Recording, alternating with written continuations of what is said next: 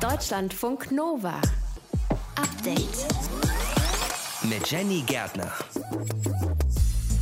Wie läuft es eigentlich zwischen FDP und den Grünen? Die haben sich ja heute wieder getroffen. Wir haben ja die Woche schon das Selfie gesehen, also die reden anscheinend ununterbrochen momentan. Aber worüber hm, halten sie sich ein bisschen bedeckt? Da das Vorgespräche sind, werden wir jetzt auch alle weiteren fragen, was es äh, auf dem Brötchen Käse oder Wurst gab äh, oder wie wir strategisch äh, weiter vorgehen.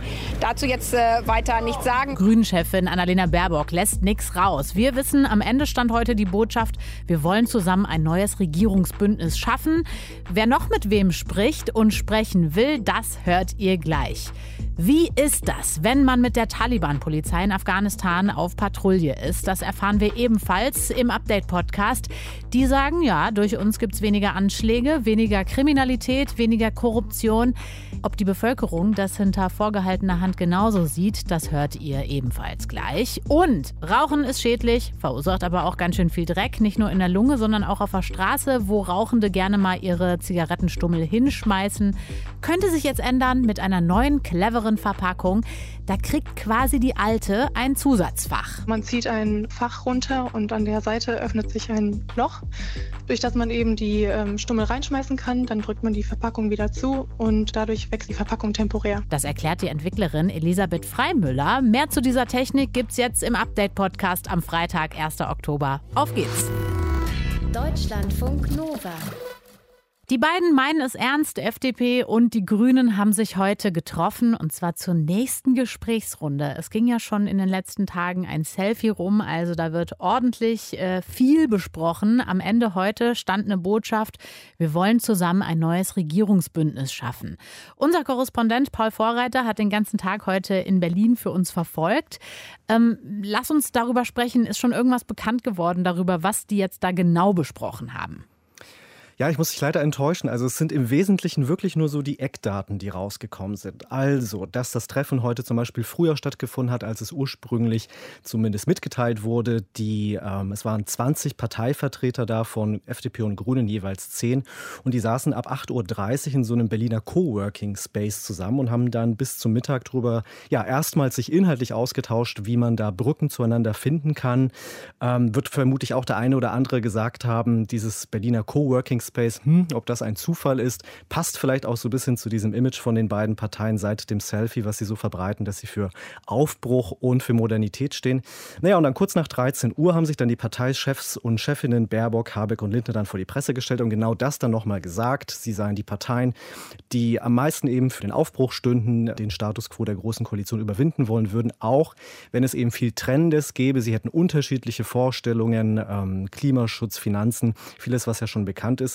Und trotzdem wurde natürlich versucht, so ein bisschen rumzubohren, was ist denn da jetzt genau besprochen worden. Und das hier ist das, was Annalena Baerbock, die Grünen-Chefin, dazu sagte. Also wir haben ja gerade äh, deutlich gemacht, dass sich 2017 äh, nicht wiederholen soll. Das heißt, dass per Live-Ticker aus äh, vertraulichen Gesprächen berichtet wird. Und da das Vorgespräche sind, werden wir jetzt auch alle weiteren fragen, was es auf dem Brötchen Käse oder Wurst gab oder wie wir strategisch weiter vorgehen. Dazu jetzt weiter nichts sagen. Ja, also wir haben nicht rausbekommen, was es jetzt auf dem Brötchen gab. Ist natürlich schlecht für die Journalistinnen und Journalisten. Aber es spricht ja zumindest schon mal dafür, dass es jetzt nicht so fundamental gekracht hat. Ähm, und ich glaube, man hat es auch so ein bisschen an ihrer Stimmfarbe gehört, dass, ähm, ja, also die Gespräche werden weitergehen. Es mhm. ist jetzt, äh, es hat jetzt noch nicht großartig gekracht. Ähm, aber es stehen natürlich nicht nur Gespräche mit der FDP an, sondern auch noch mit den anderen möglichen Koalitionären für Jamaika oder eben die Ampel. Genau, da gucken wir auch gleich nochmal hin. Aber ähm, am Wahlabend, am Sonntag, da haben ja schon viele Beobachter so befürchtet, naja, jetzt kommt das irgendwie so eine ganz schwierige Kiste, wird das mit der Regierungsbildung. Es geht alles drunter und drüber. Der redet vielleicht nicht mit dem und dann hier und da und da gibt es Schwierigkeiten. Ist das jetzt dein Eindruck, dass es läuft? Naja, also ich habe schon den Eindruck, also dass Grüne und FDP, denen ist schon klar, die müssen liefern, weil es ist ja so in der einen oder anderen Konstellation, ob jetzt mit der SPD oder der Union, treffen sie ja immer aufeinander. Also es ist so eine Art Schicksalsgemeinschaft, wenn man denn nicht eine große Koalition wieder ins, äh, ins Gespräch bringen will. Und das wäre natürlich schon ein ziemlicher Image-Schaden für die beiden kleineren Parteien, nach dem, was die jetzt auch so medial ähm, ja, aufbieten in dieser Woche. Mhm. Andererseits gibt es halt diese Black Boxes, wenn man so will, SPD und Union. Da stehen die Gespräche ja erst noch an und Trennlinien gibt es da auch zuhauf. Grüne Grüne und SPD zum Beispiel, die könnten sich beim CO2-Preis verkeilen. Auch Union und FDP, die haben sich in den letzten Jahren so ein bisschen auch, ja, ein bisschen voneinander entfernt. Äh, da ist auch ein bisschen gegenseitiges Vertrauen verloren gegangen. Also man hat nicht mehr so den Eindruck, dass es wirklich natürliche Partner sind, auch wenn da die Schnittmengen formal vielleicht größer sind als mit der SPD. Also mein Tipp wäre, wenn FDP und Grüne das jetzt irgendwie hinbekommen, so eine solide Grundlage zu finden, dann wäre schon so ein bisschen wie die Hälfte der Miete bezahlt und ähm, ja, dann müsste man eben den nächsten großen Schritt gehen, ähm, den großen Partner finden. Währenddessen rumort weiter in der Union. Was hörst du von da? Ja, die Union, das ist so eine Sache, man hat so den Eindruck, es gibt die Union irgendwie auch nicht mehr, wenn es die überhaupt jemals gab. Ähm, also es sind ziemlich unterschiedliche Stimmen, ähm, die man hört, die sich äh, unterschiedlich kritisch zu Armin Laschet äußern. Friedrich Merz zum Beispiel, das ist von heute ganz aktuell. Der ist ja eigentlich im äh, Zukunftsteam von Laschet und der hat seiner eigenen Partei vorgeworfen, denkfaul zu sein, so sinngemäßig thematisch und ähm, von den Menschen her so ja ein bisschen wegbewegt zu haben. Das müsste man aufarbeiten, notfalls auch in einer Opposition. Und dem gegenüber stehen dann so öffentliche Beteuerungen, dass man dennoch als mögliche Regierungspartei an Jamaika als Option glaubt. Das hier zum Beispiel sagte der CSU-Generalsekretär Markus Blume. Jamaika ist eine Chance, Jamaika hat eine Chance, Jamaika hat auch Charme. Und wir als CSU wollen jedenfalls ähm, alles dafür tun, dass die Möglichkeit, die besteht, ähm, genutzt wird bei den anstehenden Gesprächen am Sonntag mit der FDP und am Dienstag mit den Grünen. Also es klingt alles so wie nach außen, ja, Optimismus, aber nach innen gibt es halt einfach viel Streit. Da gab es Unmut über die Sondierungsgespräche, wie die jetzt vorbereitet wurden. Da ging es um Terminschwierigkeiten, wie das Sondierungsteam der Union äh, zusammengesetzt wird. Und natürlich auch so öffentliche Aussagen, die es immer wieder gibt, dass man sich ohnehin nur so als Nummer zwei sieht, dass der Regierungsauftrag eigentlich klar bei Olaf Scholz liegt. Naja, und dann fragt man sich natürlich schon, ob die Union aus so einer Position der Schwäche heraus ähm, überhaupt eine Regierung anführen kann und ob denn Grüne Grüne und FDP überhaupt Bock drauf haben, ähm, Armin Laschet ähm, und die Union in dieser Verfassung ja, ins Kanzleramt zu hieven. Die Frage ist ja auch, ich meine, ähm, aktuell ist es so, es treffen sich eigentlich immer nur zwei Parteien. Wann gibt es denn mal so Dreierrunden? Also FDP, Grüne und dann eben CDU oder SPD? Ja, das ist jetzt natürlich noch so ein bisschen unklar, aber ich würde sagen, die Chancen stehen gerade nicht schlecht, dass Grüne und FDP schneller zur Ampel hinbiegen als jetzt zu Jamaika. Das hat auch damit zu tun, dass die SPD ja bereits jetzt am Sonntag mit FDP und Grünen getrennt sprechen wird. An dem Tag trifft sich die Union nur mit der FDP, mit den Grünen dann erst am Dienstag. Das heißt, bis dahin könnte natürlich schon unter den Ampelparteien so ein gewisser Vertrauensvorsprung, nenne ich das mal, entstanden sein, den die Union dann nur wieder wettmachen kann durch ja, großzügige Versprechen an FDP und Grüne. Und es stellt sich dann natürlich auch so ein bisschen die Frage, ob die CSU zum Beispiel ganz speziell ähm, ja auch Lust darauf hat, so einer schwachen CDU im Bund, die dann zu unterstützen, FDP und Grünen Zugeständnisse zu machen und damit äh, vielleicht selbst sogar Gefahr zu laufen, bei der Landtagswahl in Bayern abzuschmieren. Also das könnte dann eigentlich auch eher gegen eine Jamaika-Koalition sprechen und dann doch für die Gespräche in Richtung Ampelkoalition. Es bleibt auf jeden Fall spannend. Paul Vorreiter war das. Wir haben uns angeguckt, wie es läuft mit mit den Vorsondierungsgesprächen und wer da eigentlich gerade mit wem spricht, wie der Zeitplan ist für die nächsten Tage. Das alles haben wir uns angeschaut. Vielen Dank fürs Gespräch. Deutschlandfunk Nova. Update. Zigaretten sind ungesund und Zigaretten verschmutzen die Umwelt. Also die weggeworfenen Kippen, egal wo wir uns draußen aufhalten, eigentlich finden wir immer irgendwo so ein oder zwei Kippenstummel. Zum Beispiel an der Bahnhaltestelle oder auf der Straße, selbst in der Natur, am Strand zum Beispiel oder vielleicht an einem Waldparkplatz. Die Kippenstummel sind einfach überall. Martin Schütz aus der Deutschlandfunk Nova Redaktion Dabei sind das richtig giftige Dinger, ne? Ja, also die Zigarettenstummel, die sammeln giftige Substanzen wie Arsen, Blei, Kupfer, Chrom, Cadmium, Formaldehyd. Mir geht schon die Luft äh, fast aus beim ja. Aufzählen. So viel ist es, obwohl ich Nichtraucher bin. Dazu natürlich noch Nikotin und Kunststoff. Das ist eine erhebliche Umweltbelastung durch Chemikalien und Mikroplastik. Und je nachdem, wo eine Kippe landet, äh, kann es laut BR 15 Jahre und länger dauern, bis die abgebaut ist. In einem heißen Milieu zersetzt sie sich schneller, in Salzwasser dauert es beispielsweise deutlich länger. Und sie verseuchen auch Wasser. Ja, eine einzige Kippe verseucht 60 Liter Wasser, schon ein Stummel pro Liter kann Fische töten, haben Wissenschaftler der San Diego State University schon im Jahr 2011 äh, herausgefunden. Und Kippen werden immer noch in großen Mengen konsumiert. Laut Statista wurden nur in Deutschland im vergangenen Jahr fast 74 Milliarden Zigaretten What? verkauft. Und die WHO schätzt, dass weltweit zwei Drittel der gerauchten Zigaretten auf dem Boden oder im Wasser landen. Also ihr Gift in das Grundwasser oder in, eben ins Meer abgeben. Also bei dieser Riesenzahl ist es definitiv ein riesiges Umweltproblem und für das gibt es jetzt einen Lösungsansatz. Und zwar, und das ist nämlich hier schön nicht mehr mit erhobenem äh, Zeigefinger, so hört man auf zu rauchen. Das, by the way, wäre aber auch nicht schlecht. Aber ähm, es geht quasi darum, dass die RaucherInnen die Dinger quasi äh, entsorgen, ne? Ja, also es muss nicht, äh, ich meine, nicht immer hat man ja einen Mülleimer neben sich. Auch das äh, muss man ja dazu sagen. Genau. Wenn man raucht, dann ist nicht immer direkt der Mülleimer neben einem. Aber Designstudierende der FH Münster haben im Rahmen einer Projektarbeit im Bereich Produktdesign eine neue Verpackung aus Karton entwickelt, die dieses Problem eben lösen könnte. Ich bin so gespannt. Also, es ist äh, quasi irgendwie, dass die Studierenden verhindern wollen, dass der Kippenmüll äh, wild irgendwo rumliegt, ne? Es ist eine so simple Umsetzung. Jede Kippenpackung wird praktisch mit ihrem eigenen Mülleimer ausgestattet, sagt Elisabeth Freimüller, die das Ding mitentwickelt hat.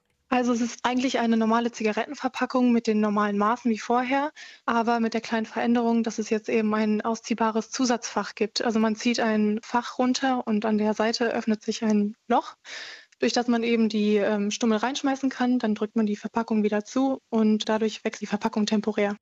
RaucherInnen können also das Päckchen danach weiterhin in der Hosentasche, der Jacke oder der Umhängetasche tragen und die alten abgerauchten Kippenstummel sind mit dabei. Ich finde, das klingt sehr durchdacht, das Design. Was ich mich frage ist, äh, sie hat ja gesagt, aus Pappe ist das, ne? Glüht Mhm. das nicht durch?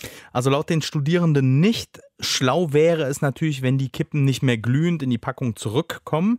Aber äh, selbst wenn man das beherzigt und sie ausdrückt, es kann immer mal passieren, dass sie noch so ein bisschen glimmen oder sowas, Mhm. wenn sie nicht ganz ausgedrückt sind. Kein Problem, sagt Elisabeth Freimüller. Sie haben das getestet und äh, sie sagt, dass den glühenden Zigaretten relativ schnell wohl der Sauerstoff in diesem Fach ausgeht, weil man es ja wieder zuschiebt, das Loch verschließt, sodass die Packung nicht plötzlich irgendwie anfängt äh, zu kokeln oder in Feuer steht oder in Mhm. Flammen steht. Klingt nach einer guten Lösung. Ja, wobei es noch so ein paar Problemchen gibt. Der Geruch ist natürlich auch eins. Oh ja. Gerauchte Stummel stinken einfach elendig. Und ich würde ehrlicherweise ungern äh, mit so einem Gestank in der Tasche rumlaufen. Es gibt aber einen Ansatz, wie die Studierenden auch das lösen wollen. Wir haben dann ähm, ein paar Versuche gemacht und ähm, eine Wachsbeschichtung hat ganz gut funktioniert. Aber wenn man das jetzt wirklich auf den Markt bringen würde, dann könnte man auf jeden Fall nochmal überlegen, ob es da ähm, eine bessere Lösung gibt, die noch besser funktioniert als die Wachsbeschichtung. Ja, weil Hitze und Wachs ist auch wieder Ach so ein so, ja. Thema. Ne? Mhm. Aber es ließe sich wohl aus ihrer Sicht regeln, wenn die Industrie denn dieses Problem angehen will. Ich bin gespannt. Gibt es eine Chance, dass diese neue Kippenverpackung auf dem Markt landet? Es gibt wohl Verhandlungen zwischen den Studierenden und Firmen, aber genaueres wollte mir Elisabeth Freimüller nicht sagen. Designstudierende der FH Münster. Die haben eine neue Zigarettenpackung entwickelt mit einem Zusatzfach für Stummel. Ich finde eine clevere Idee. Infos waren das von Martin Schütz aus dem Update-Team. Deutschlandfunk Nova. Update. Seitdem die Taliban in Afghanistan an der Macht sind, haben sie auch die Aufgaben der Polizei übernommen. Das heißt, die Kämpfer der Taliban, die patrouillieren Tag und Nacht in Polizeipickups durch die Straßen. Man sieht auch überall die Taliban-Flaggen. Unsere Korrespondentin Silke Dietrich war in Afghanistan unterwegs, hat recherchiert und sich auch ein Bild gemacht vom Leben vor Ort und natürlich auch vom Leben unter den Taliban. Du warst bei so einer Patrouille mit dabei. Was für einen Eindruck versuchen die Taliban einem zu vermitteln? Also die versuchen auf jeden Fall zu vermitteln, dass sie da alles unter Kontrolle haben, dass jetzt überall Frieden und Sicherheit herrscht. Dann sind die ja zum Teil, also sind wir wirklich durch die ganzen kleinen Straßen gefahren, was ein bisschen abstrus ist, weil zum Teil Taliban-Kämpfer da vor wenigen Wochen noch selber Anschläge verübt haben. Jetzt sind einige von diesen Kämpfern einfach neue Polizisten und sorgen für Sicherheit. Das hat schon irgendwas Skurriles. Dann sehen die auch sehr martialisch aus. Also die haben diese riesen Maschinengewehre, die sie auf dem Pickup dann die ganze Zeit auch auf die Leute auf der Straße dann so draufhalten. Dann sind die alle abgesprungen und wir haben dann eben auch Interviews gemacht. Da war natürlich mit kritischen Äußerungen nicht so viel, weil die zum Teil so ihre schwer bewaffneten Waffen dann fast an die Köpfe von den Leuten gehalten haben, die dann alle gesagt haben, es gibt weniger Diebstähle, was ich durchaus auch glaube, weil Diebstähle ja auch jetzt im Rahmen der Scharia bestraft werden können und das könnte im schlimmsten Fall sogar Hand abhacken heißen. Und die sind einfach omnipräsent. Also die zeigen uns schon, dass es sicherer geworden ist, in der Tat, aber zu welchem Preis? Also viele Leute haben echt richtig Angst vor denen immer noch. Also Einschüchterung. Wie sieht hm. das Leben im Land denn wirklich aus? Sehr, sehr unterschiedlich. Also ich habe wirklich auch mit Frauen gesprochen an einer Mädchen-Koranschule. Die fanden das super. Die haben gesagt, also, dass die Islamisten, jetzt an der Macht sind, ist richtig gut. Vorher hatten wir hier die Demokratie, das hat nicht funktioniert. Das sind sowieso westliche Werte. Es ist gut, wenn jetzt hier ein islamisches Emirat aufgebaut wird und das von Frauen, die auch selber gesagt haben, sie finden, dass Frauen gar nicht in höhere Positionen sollen, sondern dass es durchaus okay ist, wenn die niedere Positionen einnehmen, fanden aber schon, dass man auch arbeiten sollte. Und dann gibt es natürlich auf der anderen Seite die jungen Frauen, die jetzt nicht mehr zur Uni gehen können, die gerade nicht zur Schule gehen können und sich so fühlen wie so ein Vogel im Käfig quasi, weil die sich kaum raustrauen, weil eben überall die Taliban sind, sie nicht genau wissen, was sie jetzt eigentlich anziehen müssen. Ist es doch eher die Burka eines Tages oder reicht ein Kopftuch? Und ja, die einfach ihre Träume zerplatzen sehen und denken, jetzt ist alles dahin. Die Ausbildung, die eine Schülerin, die ich getroffen habe, die wollte eigentlich Pilotin werden. Und sie meinte, das ist jetzt wohl erstmal vorbei. Das heißt, eigentlich so vorne rum haben die Leute so ein bisschen was anderes gesagt, als sie dann vielleicht im Vertrauen auch zu dir gesagt haben, oder? Das auf jeden Fall. Also wenn, sobald dann die Taliban nicht mehr in der Nähe waren, war ich dann bei Ladenbesitzern, die wirklich Tränen in den Augen hatten. Der eine war auch noch Künstler, der meinte auch, das ist vorbei, ich kann meine Kunst nicht mehr ausstellen, ich muss jetzt heimlich malen. Dann habe ich noch ganz interessant ein Mädchen getroffen, die war in einem Hotel, wo sehr viele Menschen darauf gewartet haben, das Land verlassen zu können. Und sie war da mit ihrer Mutter und ihrer Schwester. Und die hat mir erzählt, dass ihr Vater verschleppt worden sei. Sie geht davon aus, dass es die Taliban waren, denn die sind kurz darauf, einige Tage später, in ihre Wohnung gekommen, wollten Dokumente, Schlüssel, Unterlagen von dem Vater haben. Und jetzt, nach drei Wochen, hat sie mir eine WhatsApp geschrieben. Da hat sich der Vater gemeldet und hat gesagt, in der Tat, er ist in einem der größten Gefängnisse Afghanistans östlich von Kabul. Die Taliban würden sagen 12.000 Dollar und dann käme er frei. Wie hast du eigentlich die Möglichkeit bekommen, bei dieser Taliban-Patrouille dabei sein zu können? Wie war das? Das war gar nicht so schwer. Also wir sind zur äh, Hauptwache gefahren, haben versucht, den Commander zu treffen. Die fanden das nicht so cool, glaube ich, dass ich da mit dabei saß, weil ich war auch in unserem Team. Wir waren auch mit Fernsehjournalisten unterwegs und Kameraleuten immer die einzige Frau.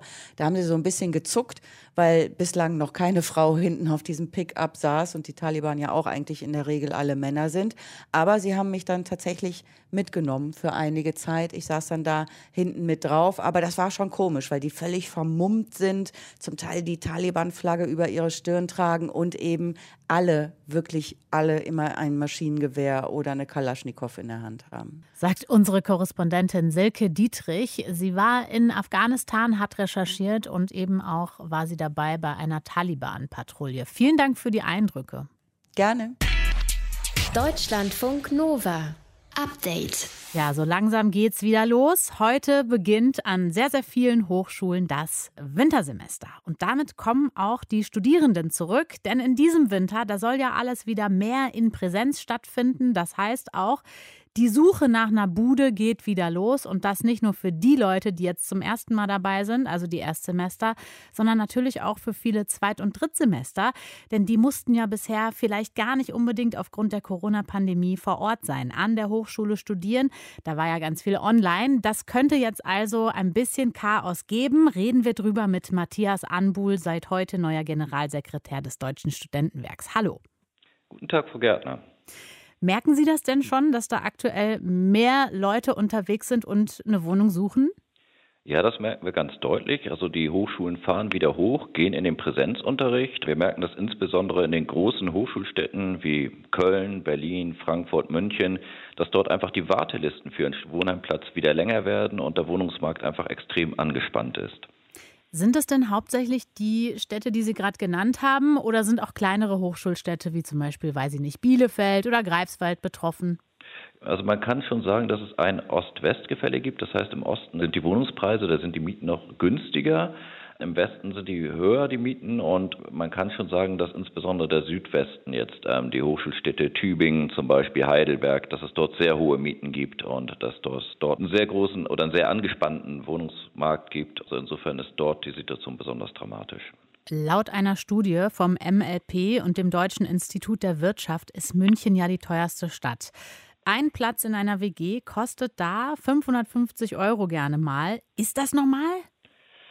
Für München ist das normal, aber für die Studierenden ist das nicht zu finanzieren. Jetzt. Ja. Man muss sehen, wenn man BAföG empfängt, dann kriegt man eine Wohnkostenpauschale von 325 Euro und damit kann man eigentlich sich eine Wohnung in der Preislage von über 800 Euro gar nicht leisten. Ähm, eine Wohnung im Studierendenwohnheim in München kostet im Schnitt 290 Euro, also deutlich billiger und sie ist eben auch dort erschwinglich beim Studentenwohnheim. Aber wir müssen sagen, wir haben einfach nicht genügend studentische Wohnheimsplätze für die Studierenden vorrätig. Wir haben unsere Hörerinnen und Hörer auch mal gefragt bei Instagram nach ihren Erfahrungen. Und Toni hat da zum Beispiel geschrieben, mein komplettes Nebenjobgehalt geht für eine Bude mit Wasserschaden drauf.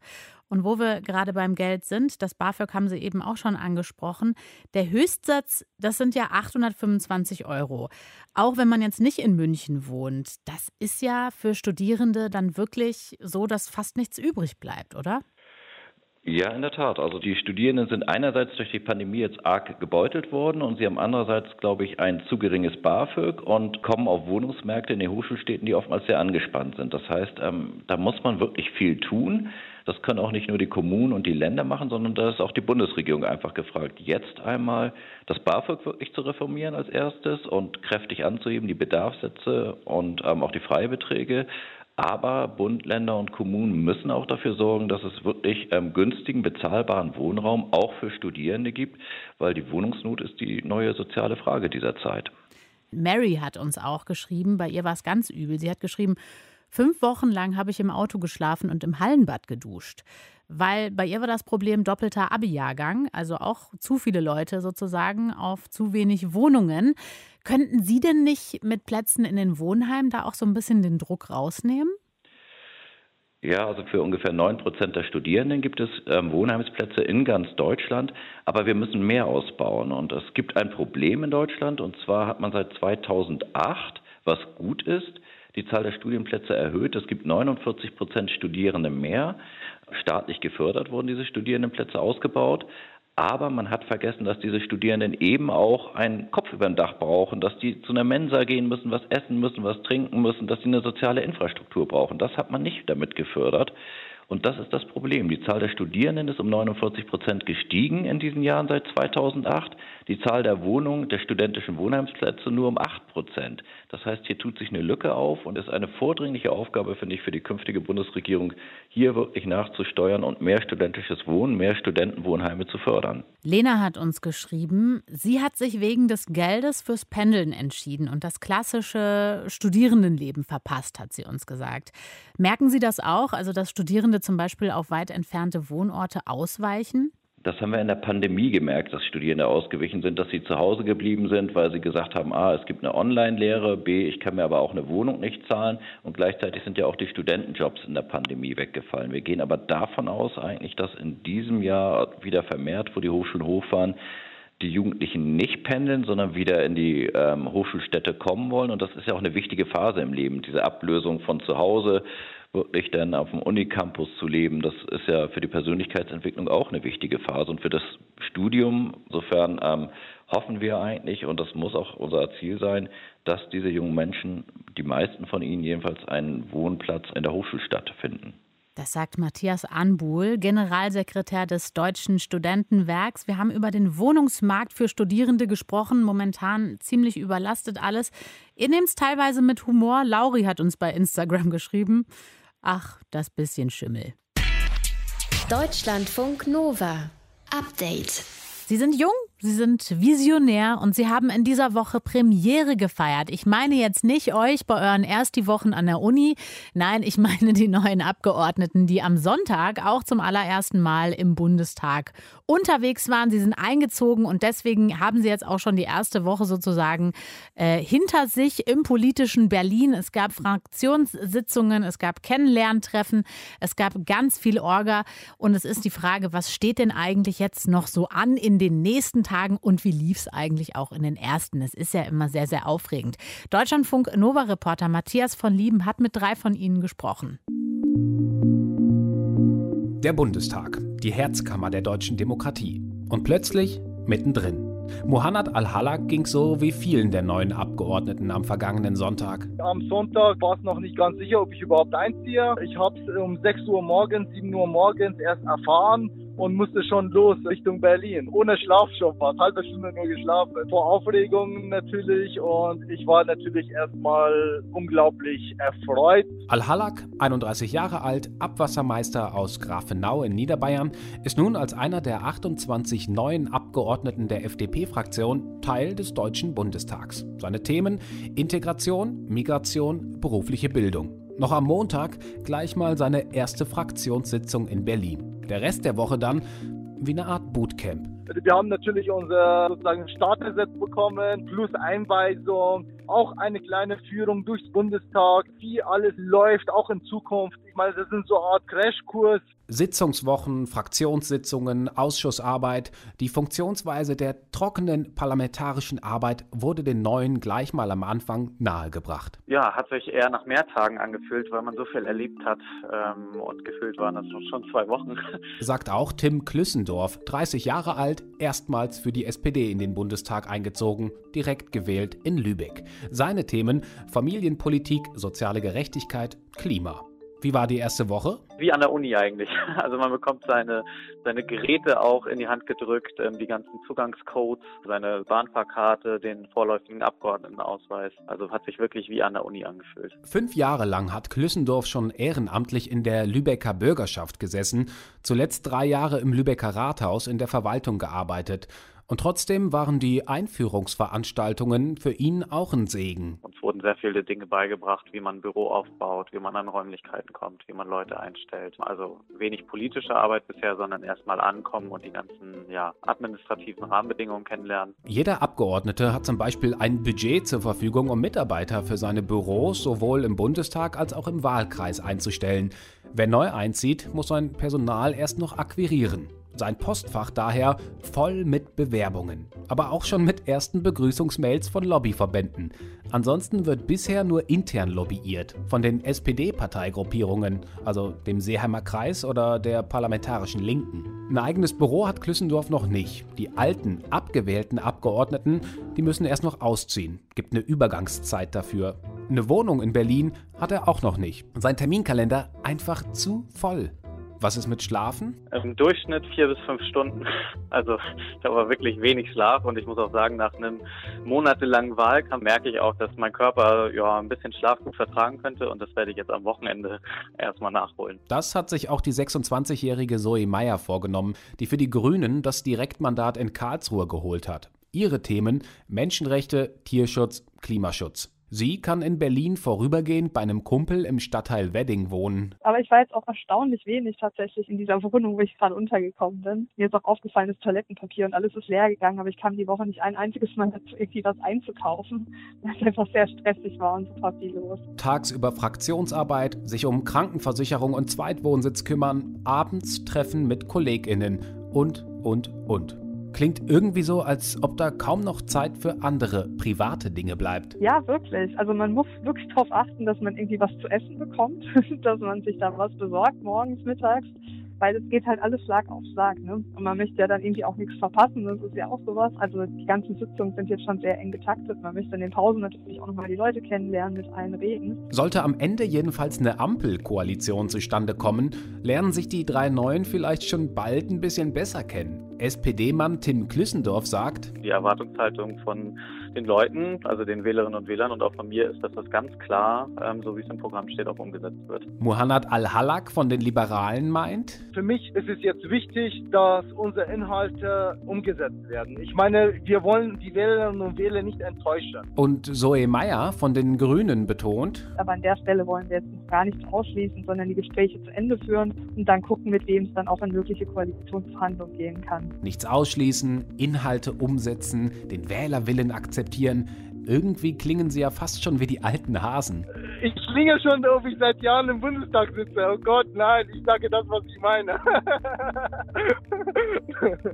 also wir, ich, ich muss echt sagen, wir haben da jetzt keine Schulung bekommen, wie wir jetzt sozusagen reden. Schön wäre es in jedem Fall, wenn das auch so bleiben würde. Kleiner Crashkurs. Deutschlandfunk Nova-Reporter Matthias von Lieben war das über die neuen Abgeordneten, die ihre erste Woche im politischen Berlin jetzt auch schon wieder hinter sich gebracht haben. Mit drei von ihnen hat er gesprochen. Deutschlandfunk Nova. Update. Montag bis Freitag, immer zwischen 18 und 20 Uhr. Mehr auf deutschlandfunknova.de.